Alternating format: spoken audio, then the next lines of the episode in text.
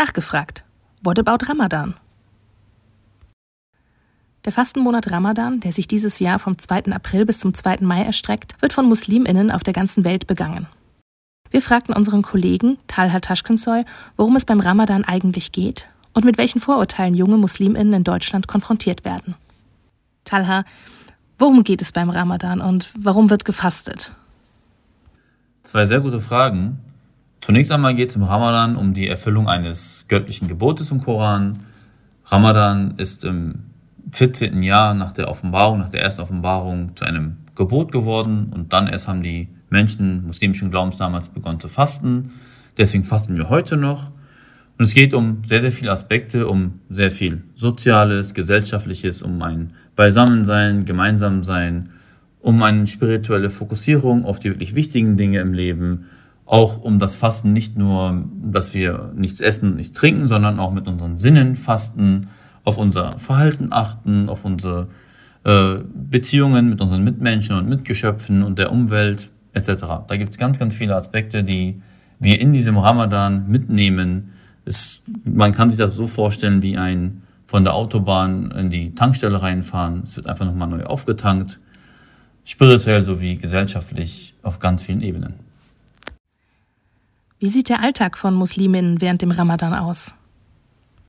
Ja, der Alltag bei vielen, also ich gehe jetzt mal von mir aus und von vielen, mit denen ich auch äh, in Kontakt bin, mit äh, Menschen muslimischen Glaubens, ändert er sich kaum, bis auf dass wir sehr früh frühstücken und später am Abend dann das Fasten brechen, sogenannt, das sogenannte Iftar begehen. Ansonsten, vor allem hier in äh, Deutschland, Menschen, die arbeitstätig sind, berufstätig sind, gehen ihrem Alltag nach, wenn sie Familie haben mit ihren Kindern und äh, mit, ihrem, mit ihrem Partner oder Partnerin oder leben in Mehrfamilien, Generationenhäusern und sind, haben ganz große fastenbrechenden Abenden. Also es wird sehr, sehr unterschiedlich gestaltet. Grundsätzlich ist es die Kultur auch in Deutschland so, dass wir am Abend das Fastenbrechen gemeinsam entweder mit der Familie, mit Bekannten, Verwandten, Freunden, Freundinnen begehen und später am Abend dann das späte Spätabendgebet, das sogenannte Tarawih-Gebet in einer Moschee verrichten und dort nochmal mit den Glaubensgeschwistern in Kontakt treten und austauschen.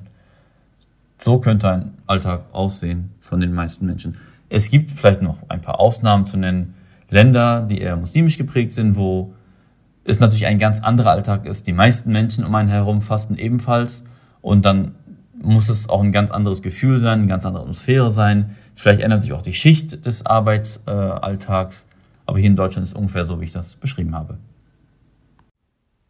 Erleben MuslimInnen in Deutschland Vorurteile, wenn sie im Ramadan fasten?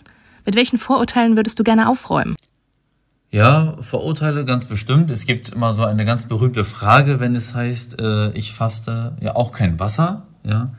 Denn das äh, Fasten im Ramadan ist ein sogenanntes intermittierendes Trockenfasten. Das wäre sozusagen die säkulare Bezeichnung dafür. Und dann gibt es halt Menschen, die mit Vorurteilen kommen und sagen, dass es sehr ungesund sei und es doch nicht nötig wäre, sowas zu tun. Oder wir erleben auch immer wieder, ähm, dass Menschen sagen, ja, was soll denn schon passieren, wenn du was isst oder trinkst? Das sind so Begegnungen, die immer wieder alle Jahre hinweg kommen. Mit äh, Fragen habe ich viel weniger Probleme. Wenn Menschen einfach interessiert sind und fragen auch wirklich gar kein Wasser, dann kann ich aber ganz klar sagen, nein. Zumal, und das ist ganz wichtig jetzt, auch für Menschen muslimischen Glaubens oder Andersgläubige, nicht jeder Muslim oder jede Muslima fastet, denn es gibt äh, Kategorien von Menschen muslimischen Glaubens, die nicht fasten müssen. Und das sind zum Beispiel Kinder, äh, kranke Menschen, Menschen, die äh, eine chronische Krankheit haben oder Menschen, die Medikamente nehmen müssen, ähm, Menschen, die in einem hohen Alter sind und das ihnen vielleicht auch sogar äh, schaden könnte.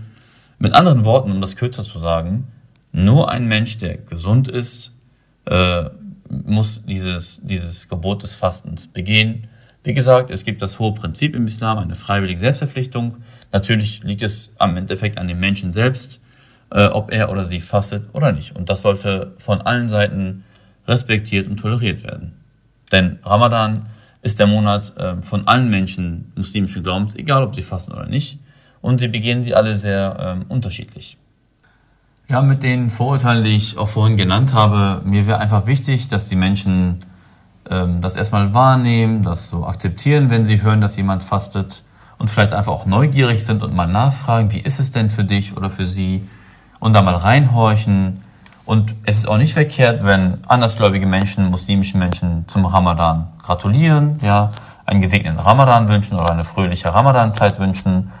Und auch am Ende, wenn das Ramadan-Fest dann ist und wir mit dem Fasten im Monat äh, zu Ende sind, auch da so zu gratulieren, dass wir uns einfach gegenseitig begegnen, gerade an diesen Feiertagen, die äh, für uns ja alle als äh, Menschen immer was Schönes ist. Und äh, am Ende gibt es halt eine Bescherung für klein und groß, für alt und jung.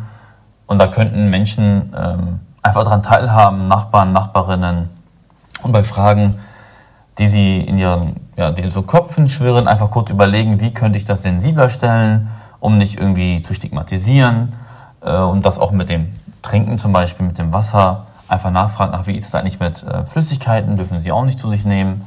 Da könnte man da ganz einfach darauf antworten, dass sowohl das Essen als auch das Trinken als auch ähm, der Geschlechtsverkehr im Monat des Ramadans nur tagsüber, es ist ja auch nicht der ganze Monat, es ist ja nur der, den Tag über von der Morgendämmerung bis zum Sonnenuntergang ähm, befreien wir uns von diesen ähm, schönen Nebensächlichkeiten des Lebens. Herzlichen Dank, Talha Taschkenzoy, für das Gespräch.